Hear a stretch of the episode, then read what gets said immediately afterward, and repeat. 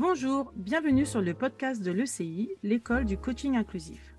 Aujourd'hui, nous allons faire un pas de côté avec Tania Dinga, qui est coach professionnel, je vais vous la présenter juste après, et moi, Patricia, que vous commencez à connaître maintenant sur le podcast Amalgame. L'idée ici, encore une fois, c'est de changer votre perception sur un sujet et développer une perception commune sur une nouvelle forme d'humanité. Alors Tania Dinga est coach professionnelle, elle donne de la visibilité et une voix aux personnes qui n'en ont pas, et ses deux sujets favoris sont les maladies chroniques et la neurodiversité. Elle est sensible aux ressentis invisibles et ceux qui ne font pas de bruit et envie de leur donner une voix. Alors Tania, bonjour. Bonjour Patricia. Je suis vraiment ravie de, t'accueillir sur ce podcast. Et euh, si je vous raconte un petit peu l'histoire euh, de Tania, ben, finalement, euh, j'ai reçu un jour un message sur, euh, Instagram euh, d'une personne qui souhaitait me, rencontrer, de me parler d'un sujet en, lien avec la neurodiversité et les personnes noires et les femmes noires. Et j'ai été très sensible et touchée à cette demande. Et lors de notre premier échange téléphonique, rapidement, je me suis dit, tiens, ces questions sont très, très, très pertinentes, intéressantes. Et derrière ces questions, je sentais beaucoup de recherches, je sentais qu'il y avait euh, euh, un enjeu et euh, je sentais qu'il y avait quelque chose de plus profond à creuser et que j'avais envie de partager avec mes auditeurs sur cette, sur cette chaîne. Alors Tania, est-ce que tu peux un peu nous, présenter qui tu es et pourquoi ce sujet est si important pour toi? Ok. alors, comme tu l'as, tu l'as assez bien dit, je suis coach professionnel et, et personnel. Mon sujet, euh, on va dire, les, personnes que j'accompagne aujourd'hui sont des personnes, en effet, principalement ayant des maladies chroniques, euh, que j'accompagne en effet dans l'acceptation de, la pathologie, l'acceptation de, l'impact de la pathologie dans leur quotidien, euh, afin de les accompagner à recréer un quotidien qui corresponde à leurs limitations de santé. parce que du coup, ça peut être compliqué de devoir changer son mode de vie. Donc, je les accompagne sur ce sujet-là. Et le deuxième sujet, euh, le sujet de la, neurodiversité, euh, enfin, aussi bien des, personnes euh, au potentiel, des personnes ayant des troubles 10, que des personnes étant, étant sur le spectre de l'autisme ou des personnes ayant un trouble de déficit et de l'attention avec ou sans hyperactivité je dirais que c'est plus ou moins le, même type d'accompagnement. C'est-à-dire que ce sont des personnes qui, à un moment donné, se sentent en, décalage dans leur quotidien, se sentent en décalage dans leur communication avec l'autre ou qui ont des défis euh, personnels quotidiens euh, qu'ils ont du mal à surmonter. Donc, le but, c'est avant tout dans, dans les deux cas que ces personnes-là puissent trouver de l'information. Donc, je les aide à trouver les informations dont ils ont besoin et après qu'elles puissent se les approprier en fait. Qu'elles puissent euh, garder ce qui les intéresse, ce qui les concerne, afin de pouvoir recréer euh, un quotidien apaisé. Et qu'est-ce qui fait que ce euh, sujet te, te, touche autant? Ce qui fait que ce sujet me touche autant, c'est parce que je suis concernée. Sur le, personnellement, je suis concernée. en effet, je suis, j'ai un trouble de déficit de l'attention sans hyperactivité. Euh, et euh, c'est un sujet qui a longtemps été un gros frein pour moi. Un gros frein et une, grosse souffrance euh, dans mon parcours de vie, mon parcours professionnel. et le fait d'avoir pu trouver des informations, mettre un mot sur ce que je ressentais au quotidien, ça, ça a libéré énormément de choses, choses, chez moi. Mais en faisant ces recherches-là, je me suis rendu compte que moi, j'ai cette capacité à, faire des recherches, à approfondir, à passer des heures à rechercher euh, des choses sur un sujet qui m'intéresse. Mais il y a des personnes qui n'ont pas, euh, comment dire, ce, ce fonctionnement d'aller chercher énormément, ou la patience d'aller chercher énormément, ou ne savent pas où trouver l'information. Et j'ai trouvé que c'était dommage, en fait. J'ai trouvé vraiment que c'était dommage. Le peu de personnes avec lesquelles j'ai pu en parler, euh, alors, soit ce sont des personnes comme moi qui ont pu trouver des informations, soit ce sont des personnes qui n'en ont aucune. Et qui finalement, quand on, leur donne ces informations, commencent à avoir euh, une petite lueur, en fait. Une petite lueur. Donc, du coup, euh, voilà. Et euh, tu m'as abordé aussi sous l'angle de sous l'angle ethnique, en fait, sur mon origine, le fait d'être une femme noire, comment ce sujet aussi est devenu important pour toi? Ce sujet est devenu important pour moi parce, parce que, bah, justement, étant ma première formation, c'est assistante de service social, puis le coaching, donc, je, je, me rends bien compte que dès qu'on parle de, santé mentale, euh, déjà dans un premier temps et après de neurodiversité, il y a un gros manque de représentation, en fait. Il y a un gros manque de représentation chez les professionnels, euh, même si maintenant ça commence à s'améliorer, heureusement, mais aussi euh, notamment euh, sur l'accès de, des personnes aux professionnels de santé mentale et au sujet de la neurodiversité. Si en fait on se base uniquement sur ce qu'on trouve sur Internet, c'est-à-dire qu'on est sur Facebook, qu'on est sur Instagram, qu'on est sur YouTube, les personnes noires parlant euh, de neurodiversité sont quasiment inexistantes en francophonie en fait. Alors que quand on fait euh, la recherche euh, au Canada ou aux États-Unis, c'est n'est pas le cas. Je ne dirais pas qu'il y en a des centaines et des milliers, mais ces personnes-là existent. Des groupes de parole, des, groupes communautaires, on va dire, sur le sujet sur Facebook existent, aux États-Unis en tout cas. Donc, ce que tu es en train de dire, c'est que d'un côté, on a une sous-représentation euh, par rapport aux personnes concernées par la neurodiversité, et que de l'autre côté, il y a aussi une sous-représentation euh, des personnes avec des origines euh, différentes euh, au niveau des professionnels. C'est ça, exactement. Et de l'autre côté, tu dis aussi que la connexion entre les deux est quasi euh, inexistante euh, et, et, que, et, que, finalement, ça c'est quelque chose qui est plus euh, marqué en France que ce que tu as pu observer sur les réseaux euh, euh, américains, canadiens, enfin outre-Atlantique. Exactement. Et du coup, qu'est-ce que ça a généré ça chez toi? De, la, de la frustration et un peu de colère quand même un peu de colère quand même.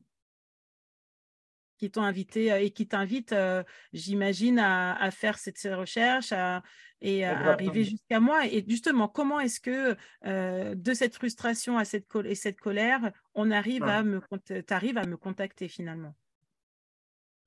Ben, alors, c'était pour répondre à une question, une question, on va dire, sur laquelle je, je, commençais à avoir des, des, idées de réponses, mais j'avais envie d'interroger des personnes, pour le coup des personnes noires, qui me semblaient soit en lien avec le sujet par rapport à, leurs enfants, parce qu'il faut savoir que quand on parle de neurodiversité, et là, peu importe les communautés, l'information arrive souvent euh, d'abord par les enfants. Donc, les parents prennent conscience de, leur fonctionnement grâce à leurs enfants. Euh, donc, j'ai voulu interroger des personnes qui étaient soit en lien avec le sujet avec leurs enfants, soit euh, personnellement, soit qui sont, qui sont concernés personnellement, pour savoir comment elles vivent les choses, en fait. Premièrement, mm. ben, comment elles, elles, ont su qu'elles elles avaient un fonctionnement neurologique différent comment elles l'ont vécu. Euh, et après, en effet, deuxièmement, est-ce que le sujet de, la représentativité est un sujet pour eux ou pas du tout Et s'il l'était, en quoi c'est dérangeant et quel est le manque, en fait, qu'elles ont pu ressentir dans leur parcours par rapport à ça? Donc, c'est ce qui m'a amené euh, à toi, afin de pouvoir euh, te poser ces questions-là. Bah, écoute, Tania, je vais te, maintenant, je vais te laisser la main, je vais te laisser le micro et, je vais, ça va être à toi. Je, suis là pour répondre à, tes questions et faire bénéficier des réponses euh, bah, à toutes les personnes qui prendront le temps d'écouter le podcast. Ok, merci. Euh, bah, la première question que j'ai justement, c'est comment le sujet de la neurodiversité arrive à toi? Comment tu en prends connaissance en fait, toi? Alors, euh, effectivement, comme tu l'as dit tout à l'heure, je ne déroge pas à la règle. Euh, en tout cas, à celle-ci, euh, c'est que c'est un sujet qui est arrivé à moi par mon fils, le grand, avec qui, bah, dès, les premières semaines de sa vie, hein, je pense que la première fois que j'ai demandé à un médecin si tout était normal, pour lui, il devait avoir deux semaines. Hein. Donc, il devait avoir deux semaines. J'étais à mon premier rendez-vous pédiatre. C'était mon premier enfant. J'avais gardé énormément d'enfants. Donc, j'étais quand même très habituée au, monde de la petite enfance.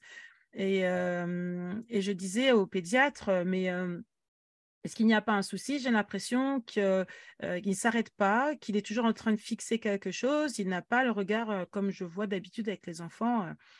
Donc, ça, c'était, il avait deux semaines. Et puis, au fur et à mesure des années, bon, ben, voilà, moi, je n'ai pas d'informations, tout va bien. Les, les, trois premières années passent. J'ai beaucoup d'informations de personnes qui me disent, oh là là, ben, parce qu'il a marché tôt, parce qu'il a été à quatre pattes tôt, parce que, voilà, il, il, a fait beaucoup de choses, il a parlé très tôt, enfin, voilà. Mais jusqu'à maintenant, jusqu'à ce moment-là, moi, c'est mon premier enfant. Pour moi, tout est normal. il a commencé à y avoir des soucis à l'entrée à l'école. Et c'est quand mmh il est rentré à l'école que là, j'ai commencé à avoir la première année, ça a été parce que la maîtresse était très bienveillante, c'est beaucoup adapté à lui, mais me montrait, enfin m'expliquait quand même qu'il y avait des, choses hein, avec, avec mon grand. Et la deuxième année, la maîtresse s'est beaucoup adaptée à lui, lui a proposé des exposés, mais voilà, pour moi, il n'y y avait rien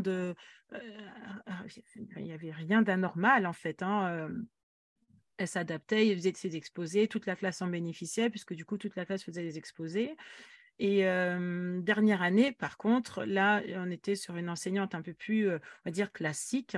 Et là, ça a été le début de l'enfer. Je l'ai déposé à l'école et je partais en pleurant parce que j'avais vraiment l'impression de faire du mal à mon fils en le laissant à l'école parce qu'il n'était pas adapté, parce que, parce que son fonctionnement, un jour, elle m'engueule et puis elle me dit Oui, bah, en fait, s'il est différent, vous avez qu'à le mettre dans une autre école. Mais moi, ça a été d'une violence, mais inouïe.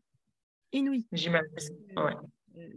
Quand on a un enfant, on veut tout sauf le fait qu'il soit différent. En tout cas, moi, en tant que jeune maman, 20, j'avais 27 ans, 28 ans je ne voulais pas que mon enfant soit différent. Je faisais des, cauchemars hein, où mon enfant évoluait différemment. Je demandais à sa tata de plus rien lui apprendre. Enfin, j'ai vraiment été dans, dans freiner au maximum son développement et son apprentissage parce qu'il se décalait beaucoup trop. Quoi. Et bah, les années sont passées et au fur et à mesure, ça a été de plus en plus difficile. Il a été très déçu de l'école jusqu'à ce qu'on commence à faire des bilans. et que à l'un de ces bilans, parce qu'en fait, il passait au travers, il en a fait deux premiers. Dans les deux premiers, il dit bah, Madame, votre fils, il est intelligent, mais voilà. Et en fait, j'ai trouvé un centre qui faisait des bilans beaucoup plus approfondis et où là, en mmh fait, a été prononcé pour la première fois le mot trouble de l'attention avec ou sans hyperactivité. Et c'est là que ce premier mot est apparu, que ce mot est apparu dans mon, dans mon monde, que bien évidemment, j'ai commencé à faire des recherches, puisqu'on, ça y est, j'avais une matière. jusque-là, là, il avait peut-être 9-10 ans. on était au 3 4e professionnel qu'il rencontrait.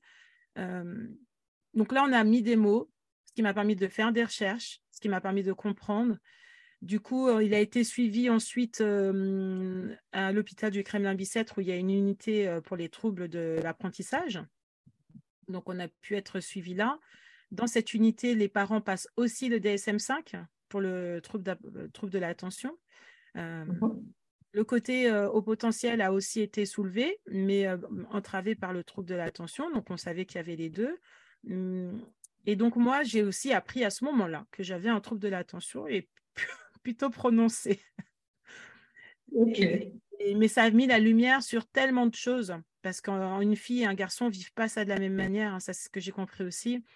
Et euh, autant lui, c'était visible parce que bah, parce qu'il veut se lever, il se lève, parce qu'il veut dire quelque chose, il le dit, que la fille est quand même plus dans le contrôle. Hein. C'est pour ça que on pourrait penser qu'il n'y a pas l'hyperactivité euh, motrice, mais dans mon monde, elle y est toujours. Hein. Elle y est toujours, mais en tant que fille, on a quand même cette capacité à, à se contrôler en fait et à faire ce qui est attendu. Euh, mhm. Donc moi, c'est comme ça que c'est arrivé à moi. Mais justement, une fois que tu as ces informations-là, euh, que tu as compris comment fonctionne euh, ton fils, que tu as compris comment toi tu fonctionnes, qu'est-ce qui fait que tu continues à, t'intéresser à, ce sujet-là en fait? Bah, ce qui fait que je continue à m'y intéresser, déjà, c'est pour lui, c'est comprendre. Moi, j'ai vraiment cette, c'est presque obsessionnel chez moi. Dès que j'ai une information euh, importante, il faut, que je, il faut que je la comprenne. donc en parallèle, j'ai fait un burn-out sévère. Et donc en parallèle, j'ai aussi vu des professionnels et, qui m'ont amené cette notion de haut potentiel, mais là pour le coup pour moi ce qui n'avait pas de sens mmh. en fait vu de moi puisque je me trouvais pas du tout intelligente donc par rapport donc je me consentis pas concernée. Je me mmh. rappelle quand j'étais en cure avoir vu un psychiatre qui me dit en, écoutant mon parcours en me disant mais il y, y, a des chances en fait que votre problème vienne du fait que vous soyez très intelligente.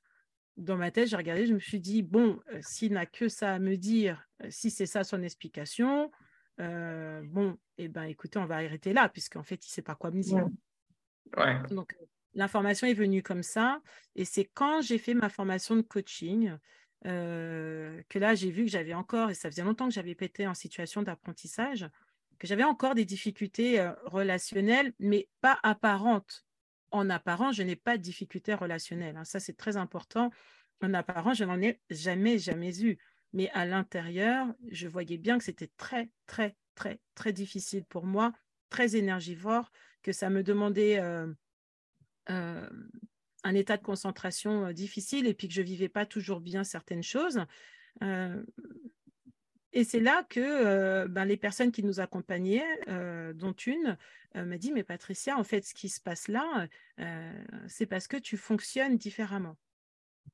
Et là, c'est la première fois que je l'ai vraiment écoutée, entendue. C'était parce que elle s'appelle euh, Ouda.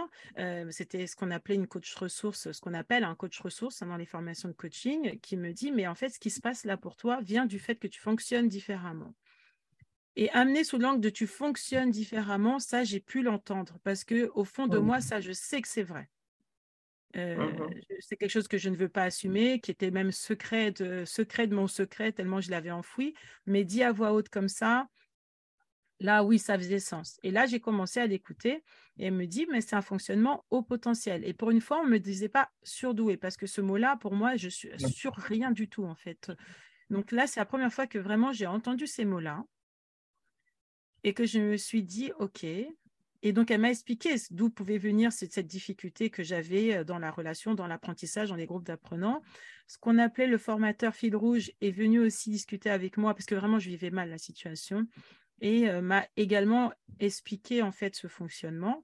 Et c'est de là que j'ai démarré vraiment les recherches pour comprendre parce que ça mettait de la lumière sur tellement de choses de mon parcours entre le TDAH et éventuellement le haut potentiel. Je ne me suis pas fait bilan, j'ai pas fait de bilan hein, sur le haut potentiel. Hein. Mmh entre le TDAH et cette explication éventuellement de haut potentiel, je me suis euh, vue euh, des années et des années et des années défiler en me disant ah mais ok, ah mais ok, ah mais ok. Et ce, ça permet au début c'est très perturbant parce que je me rappelle avoir eu même des dérèglements physiques hein, euh, quand j'ai eu cette information et quand je l'ai intégrée.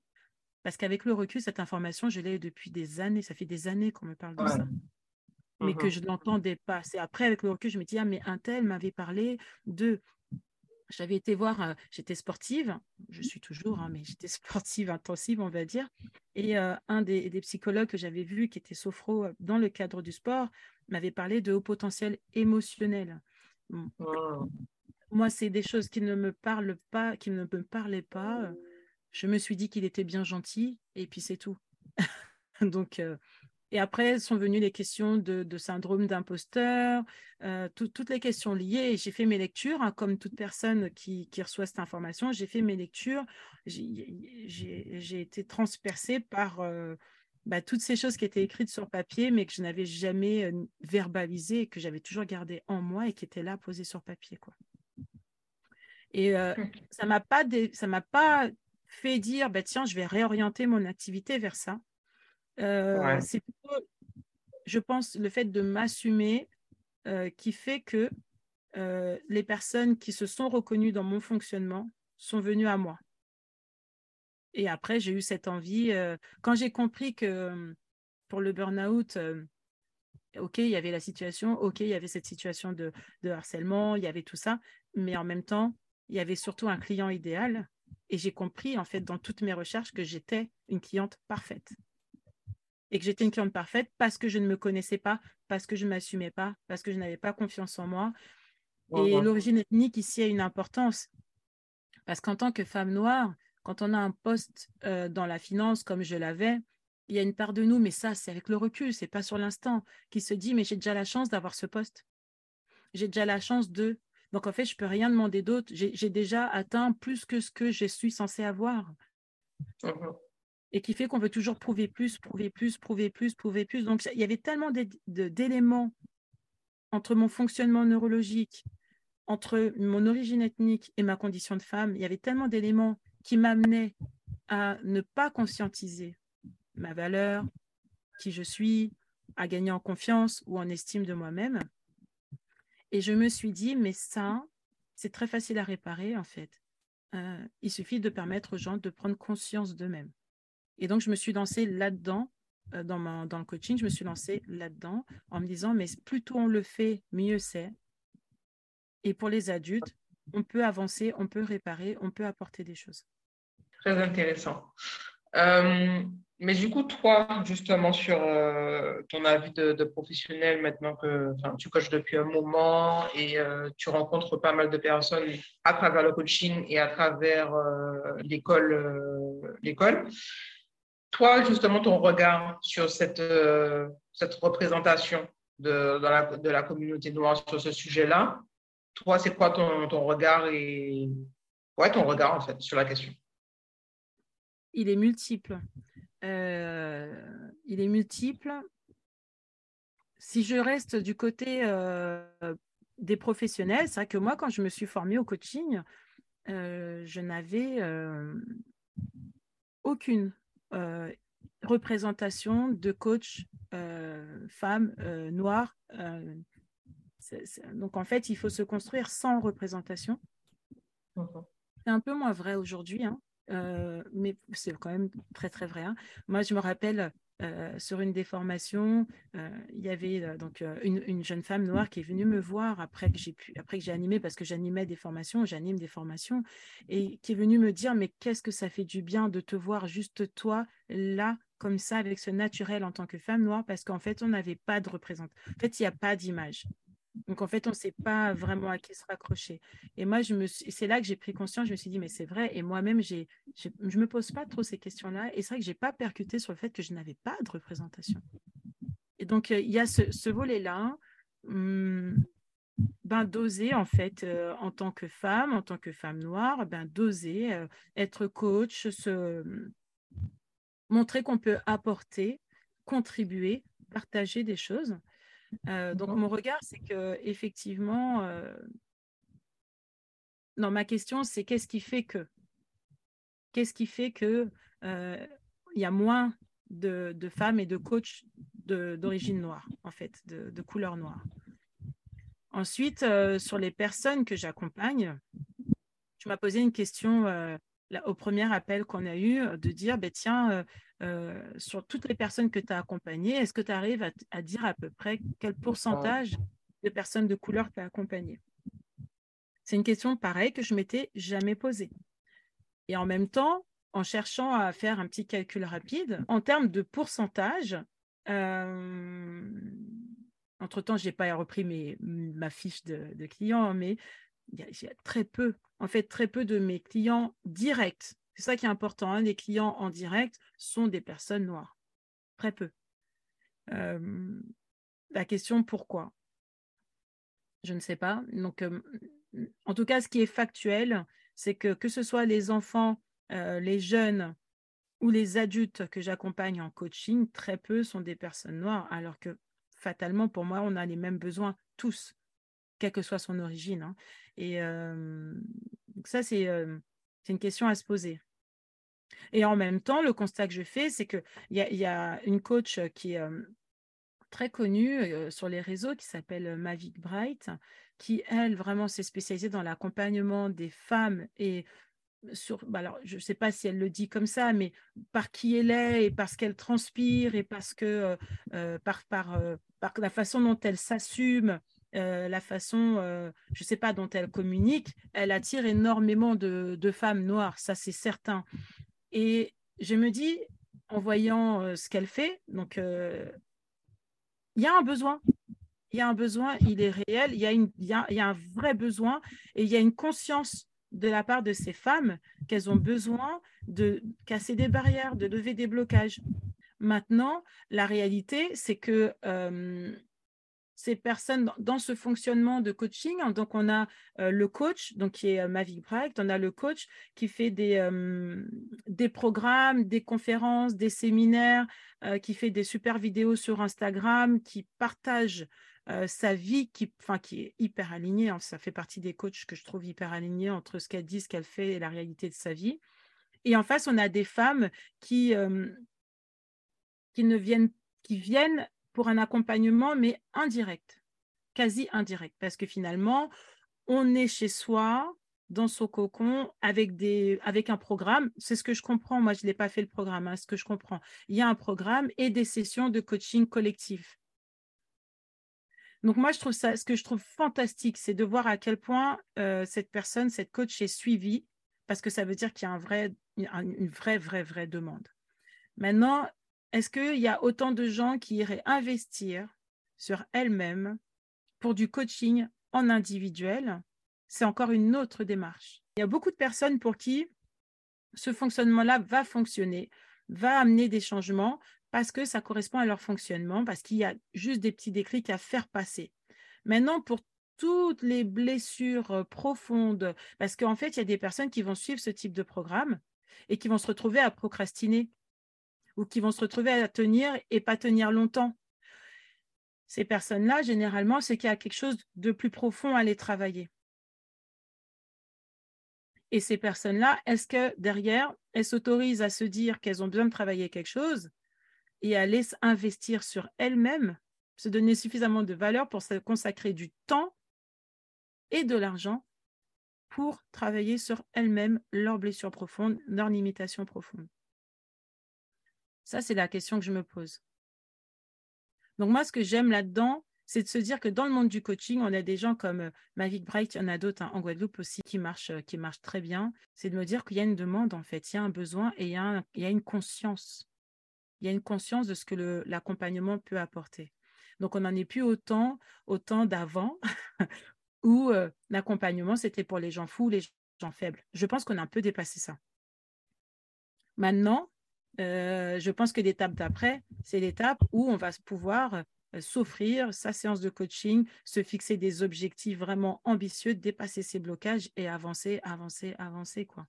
Et la démarche que fait, euh, j'en parle beaucoup parce que moi j'apprécie en fait le travail qu'elle fait sur, sur le segment sur lequel elle est. c'est fantastique. Et pour moi, c'est vraiment une personne qui permet de faire rayonner l'accompagnement. Pour moi, c'est quelqu'un qui, auprès des femmes noires, permet de prendre conscience que oui, on peut se faire accompagner. Alors, du coup, je, enfin, justement, avant que j'oublie, je vais, je vais réagir à ce que tu, tu disais. Euh, en effet, tu, tu, as dit que tu penses qu'aujourd'hui, on n'est plus, en effet, euh, dans le temps où on se disait qu'en effet, se faire accompagner sur sa santé mentale, etc., euh, c'était entre guillemets pour les personnes considérées folles, etc. je pense qu'on n'y est pas encore on n'y est pas encore, et dans nos communautés, en tout cas, on n'y est pas encore. Il y a quelque chose de l'ordre de le coaching, c'est euh, tendance, en fait. C'est tendance et ça enlève cette fameuse barrière du, euh, du médical auquel est lié le psychologue. Donc, mm. forcément, c'est plus accessible puisqu'on en entend parler tout le temps, euh, parce qu'on parle de souvent de productivité, euh, de productivité, de meilleure version de soi-même. Donc, c'est plus joli en fait. c'est plus Entièrement d'accord. Donc, donc, à, ce moment-là, oui, il n'y a pas de souci, ben, tout le monde a un coach, moi aussi je veux avoir un coach. Mais en effet, ce que tu disais était très intéressant, c'est-à-dire cette personne qui va se faire accompagner. Alors, pour le coup, le, programme de ma vie, moi, je le suis. Donc, je sais ce qu'il y a ah, dedans. Je, je, sais ce qu'il y a dedans. Donc, en effet, pour la personne qui euh, a juste besoin du fameux déclic, comme tu dis, qui a juste besoin d'un coup de boost, c'est super. En effet, celle pour qui il y a quelque chose de plus profond, de toute façon, elle le dit très bien. Il y a, il y a, il y a des personnes pour qui c'est plus profond et euh, de l'ordre aussi du traumatique, elle leur dit très bien. Là, dans ces cas-là, vous voyez des professionnels de santé, vous voyez un psychologue, un psychiatre, un psychanalyste. ça, euh, c'est pas cette partie-là qu'elle gère. Après, il y en a pour qui c'est pas forcément de l'ordre du traumatique et qui n'ont pas forcément besoin de voir un psychologue, mais qui quand même ont besoin d'approfondir certaines choses. Mm. Et, là, en effet, on se pose la question, est-ce que ces personnes-là seront en capacité de se dire, bon, ben, c'est que j'ai besoin de plus de temps, c'est que j'ai besoin d'avoir euh, quelque chose en individuel. Et voilà. Donc, en effet, je suis, totalement d'accord avec ce que tu disais euh, tout à l'heure. Et c'est en fait, c'est aussi accepter que les choses se font par étapes. Moi, je suis. Euh, quand, je vois que ces séminaires, il y a énormément de femmes qui vont dans ces séminaires, et, qui, vont, qui sont présentes et qui, sont, qui la suivent sur les réseaux, je me dis, c'est génialissime parce qu'il faut un pas, il faut, il, faut, il faut démocratiser cet accompagnement et elle le fait magnifiquement bien, magnifiquement bien. Et je me dis, bah, l'étape d'après, c'est vraiment cette, étape où les gens, les femmes vont oser investir sur elles pour vraiment mais pas, je ne parle pas d'investir de l'argent. Hein. C'est vraiment s'investir, s'investir dans, une, dans de l'individuel pour aller débloquer des blocages de fond qui ne seraient pas des blocages traumatiques. Parce qu'effectivement, le coaching n'est pas là pour aller travailler du passé, du traumatisme passé, des, voilà, ou, des choses comme ça, voire même du transgénérationnel. Parce que nous, dans notre, dans nos spécificités, mais c'est vrai pour beaucoup de, personnes euh, avec une origine, hein, euh, quelle que soit d'ailleurs l'origine, maintenant que je le dis, euh, il y a toujours du transgénérationnel. Nous, on a un traumatisme commun et qui doit être conscientisé.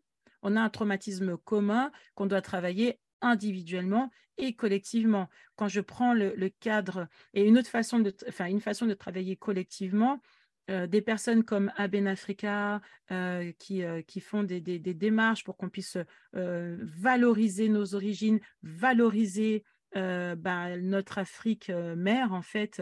Et, parce que moi, quand j'étais petite, si on me disait tu es africaine, c'était hors de question, en fait. Alors qu'aujourd'hui, l'année dernière, je suis allée en Tanzanie, j'en ai eu des frissons. Je me suis dit, mais ils me ressemblent, ils me ressemblent, ils me ressemblent tous. En fait, euh, une, sensation très bizarre, mais vraiment très bizarre de sérénité, de paix, de se dire, mais en fait, euh, ici, il n'y a pas besoin, euh, en fait, il n'y a pas besoin de, de, parler de qui on est, enfin, il n'y a pas besoin de parler de qui on est sous l'angle couleur. Et je repensais à petite quand on te disait que ah tiens, euh, euh, t'es, d'Afrique. Ah non, non, je suis antillaise. Mais en fait, je, suis les deux. Mais ça fait partie de l'acceptation de soi, ça.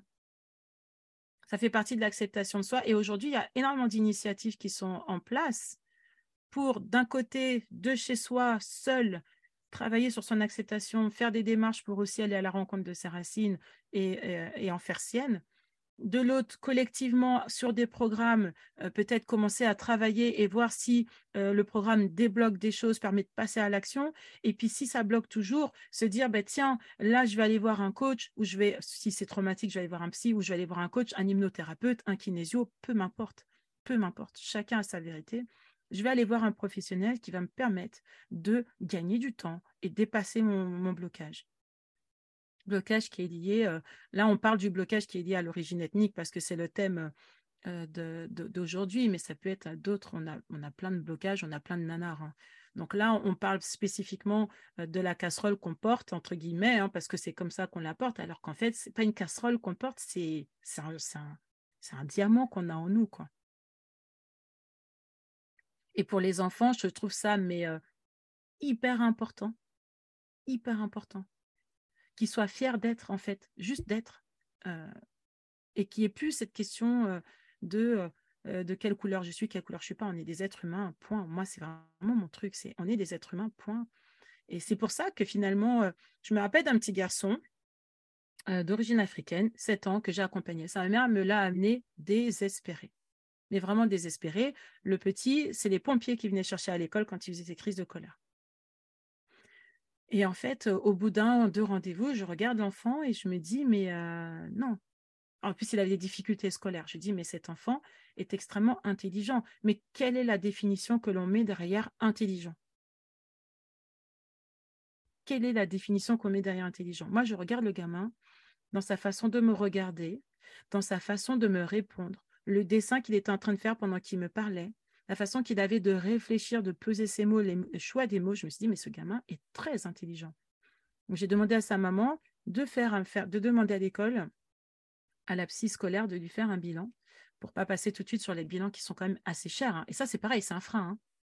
Hein, quand les familles n'ont pas beaucoup de moyens, euh, s'il n'y a que la psychologue de l'école, elles sont bien, mais ça, ça c'est pas du niveau d'un neuropsychologue qui fait un bilan avec un vrai compte rendu, avec l'anamnèse et tout ce qu'il faut, enfin tout le processus qui amène à poser un vrai diagnostic quoi. Euh, je lui ai dit va euh, consulte, demande à consulter la psychologue de l'école pour qu'il fasse un bilan. Et en fait, ce qui s'est passé, donc je, coupe un peu d'histoire, mais ce qui s'est passé, c'est que cet enfant est au potentiel. Et c'est un enfant qui avait énormément de colère en lui. Mais c'est une piste qui n'avait pas été explorée. Alors, je ne vais pas. Euh, moi, je ne suis pas dans la victimisation de c'est parce qu'il est noir, parce qu'il n'était pas noir. Mais fatalement, ça a joué. C'est-à-dire qu'on a vu en lui que ce petit enfant qui ne fait que des bêtises et on a vu que ça en lui. Et est-ce que la couleur empêche de partir sur cette piste-là, bah, peut-être. Hein. Et là, je ne parle pas que du corps enseignant ou quoi, même pour la maman.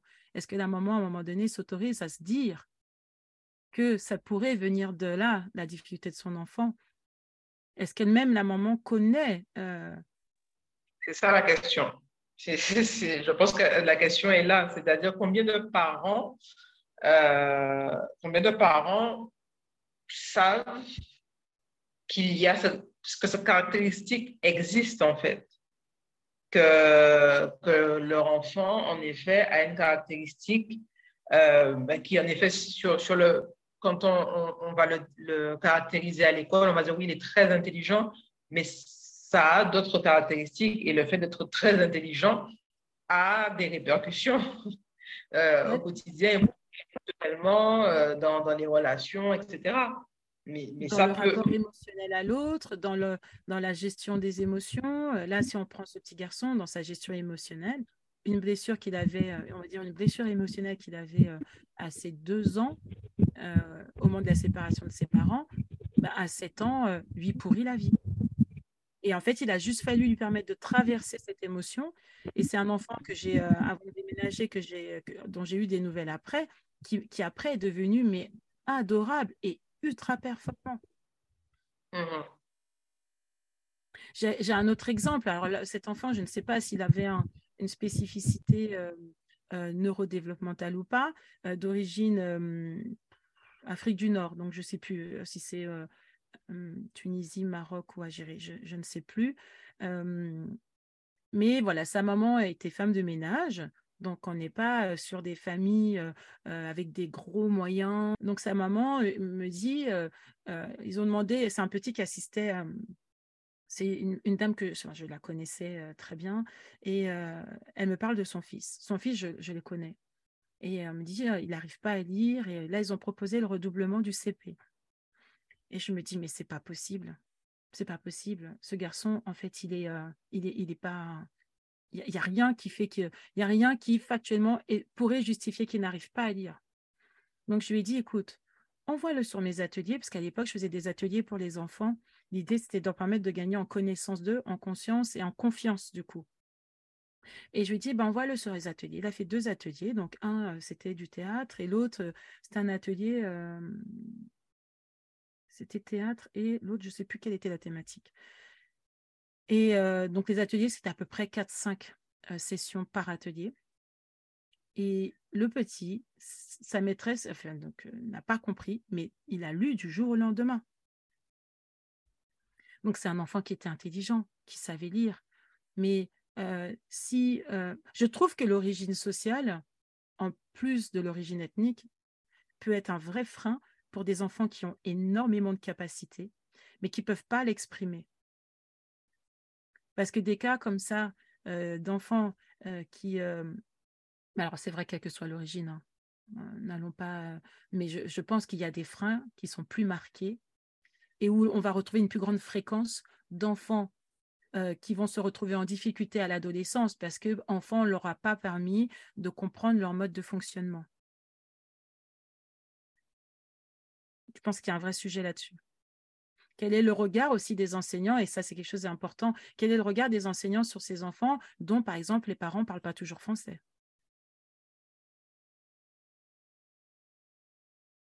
Est-ce qu'il n'y a pas des raccourcis rapides qui peuvent être faits? Est-ce qu'on peut ne pas passer plus facilement à côté pour ces enfants-là? C'est des questions que je laisse ouvertes comme ça. Qu'est-ce que là, avec tout ce que justement, tout ce qu'on a partagé, justement, euh, tiens, sachant que tu as fait énormément de recherches aussi, Tania, avant de me contacter, que tu as vu ce qui se faisait aux États-Unis, au Canada, que tu as pu voir ce qu'il y avait en France, là, avec tout ce que j'amène, là, qu'est-ce que ça te, qu'est-ce que ça rajoute à tes recherches? Ça a bien confirmé euh, les, euh, les premiers, je dirais, les premières réponses euh, que j'avais que j'avais à mes questions, mais surtout ça vient confirmer le qu'on a un besoin en fait de pouvoir inverser la tendance en fait on a besoin de, de rendre ce sujet plus, euh, plus palpable euh, dans, dans, les communautés noires, dans les communautés euh, de personnes de couleur, tout simplement. Parce que là, je parle des personnes noires parce que je suis noire, mais ce sujet-là, en effet, est le même pour toutes les personnes de couleur en réalité. et ouais, non, pour moi, c'est, pour moi, c'est, c'est trop important. C'est trop important dans, la compréhension justement de qui on est afin de pouvoir euh, enfin se, révéler et avancer pour qu'une partie, euh, une partie de la population n'ait pas cette information-là, en fait. Hmm. Euh, pour moi, il y a un sujet là qu'on aborde. Donc, on l'a pris par la porte de, de la femme noire et de la neurodiversité mais c'est un sujet euh, qui parle surtout euh, de euh, d'humanité, qui parle d'être humain et qui parle de la conscience que l'on a, du niveau de conscience que l'on a, que l'on est tous en fait les mêmes, mais réellement, et qu'on est tous singuliers. C'est un peu comme ça que je démarre mon livre. J'écris un livre là qui s'appelle euh, repérer, coacher les profils atypiques. Et en fait, je vais vraiment démarrer par ça parce que moi, je ne veux pas être porte-parole euh, d'une étiquette, quelle qu'elle soit. Moi, je veux être porte-parole de l'humanité. Donc là, on a pris l'angle de la femme noire, euh, de la personne noire et de la neurodiversité. Mais j'aimerais vraiment que ce podcast serve aussi à des personnes qui euh, ont euh, d'autres origines ethniques, qui ont d'autres origines enfin, sociales, qui ont des niveaux, euh, on va dire des niveaux de revenus, des niveaux de classe sociale plus basse. En fait, on va avoir le même sujet. dans l'inclusion et pourquoi en fait dans l'école on fait des formations sur l'inclusion, c'est parce que ces sujets-là ont un, un vrai impact sur le développement de chacun sur euh, des trucs, je vais être très concrète. On a une opportunité professionnelle avec la possibilité d'avoir une promotion. Il y a des personnes qui, de par leurs origines, de par leur couleur, de par ce manque de confiance ou, et ou d'estime, on peut cumuler, cumuler, vont parfois même refuser de progresser, d'évoluer de, professionnellement, vont se dire, oh là là, mais je ne suis pas capable, ou euh, vont, le, vont prendre le poste et se sentir en insécurité et vouloir prouver, prouver, prouver, prouver jusqu'à aller trop loin ça a des vrais impacts, en fait, de, ne pas se connaître, de ne pas se donner sa vraie valeur.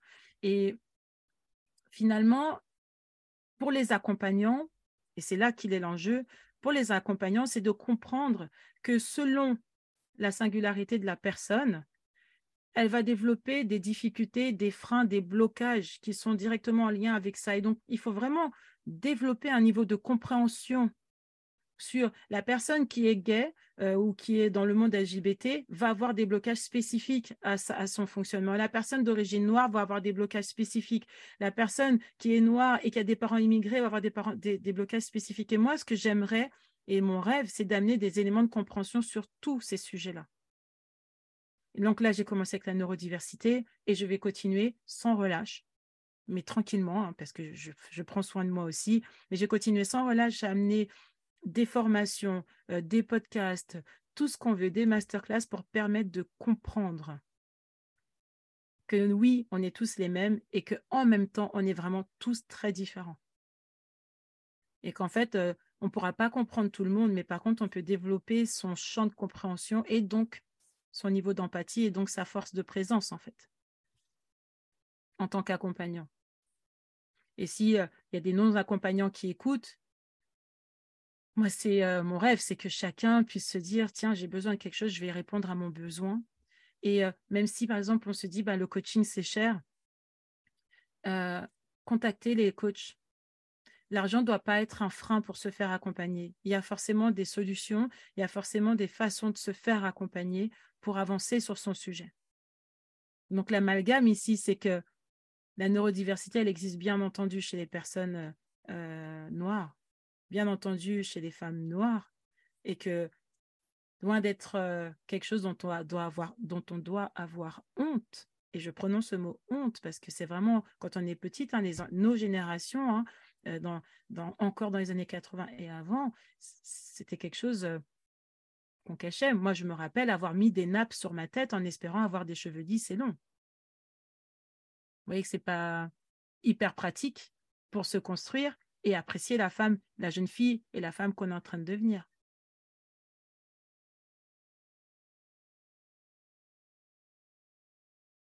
Ça te laisse sans voix, Tania? C'est ça. c'est ça. Non, mais enfin, tout ce que, tout ce que tu dis, de toute façon, euh, je pense que j'ai le même état, j'ai le même état d'esprit, j'ai la même volonté, j'ai le même espoir en réalité. Donc, euh, je pense qu'il n'y a rien à rajouter de mon côté puisque c'est, pour moi, tout ce que tu viens de dire, c'est exactement ce que, ce que je pense en fait. Non, mais c'est super euh, et c'est chouette et, euh, et, des gens et des coachs comme Mavic Bright, eh ben, c'est c'est fantastique qu'elles existent parce que franchement, le, elle fait un travail de, de malade mental avec sa famille et pour nous en fait. Des femmes comme comme Abena Africa dans la réconciliation entre nos origines qui on est la beauté. En fait ce que ce qu'on découvre avec ces, des, des femmes comme ça c'est qu'on est belle et on est belle en étant qui on est et belle extérieurement ok mais ça finalement, le mythe de la femme noire qui est jolie, ça c'est depuis toujours, mais en fait, on est bien plus que ça. On est bien plus que des femmes bien faites. On est bien plus ça. On est belle à l'intérieur, on est belle par la force qu'on a, on est belle parce qu'on est droit posé sur nos jambes, on est belle parce qu'on a des belles valeurs, parce qu'on a des valeurs familiales fortes, on est belle pour tout un tas de raisons. Et donc, go, et là, j'ai vraiment cité euh, bon, les deux femmes qui, euh, qui aujourd'hui, on va dire, pour moi, euh, font un travail vraiment colossal de fond, mais il y en a d'autres, hein. il, y en a, vraiment d'autres. Donc aussi, ayons cette curiosité d'aller voir les autres. Parce qu'il y, en a, il y en a plein d'autres qui font plein de choses pour, pour qu'on puisse être libre, d'être fiers de nous.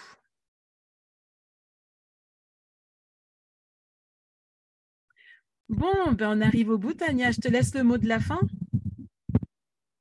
Euh, enfin, le, mot de la fin pour moi, c'est euh, n'hésitez pas à poser des questions, n'hésitez pas à vous autoriser à vous poser des questions, en fait.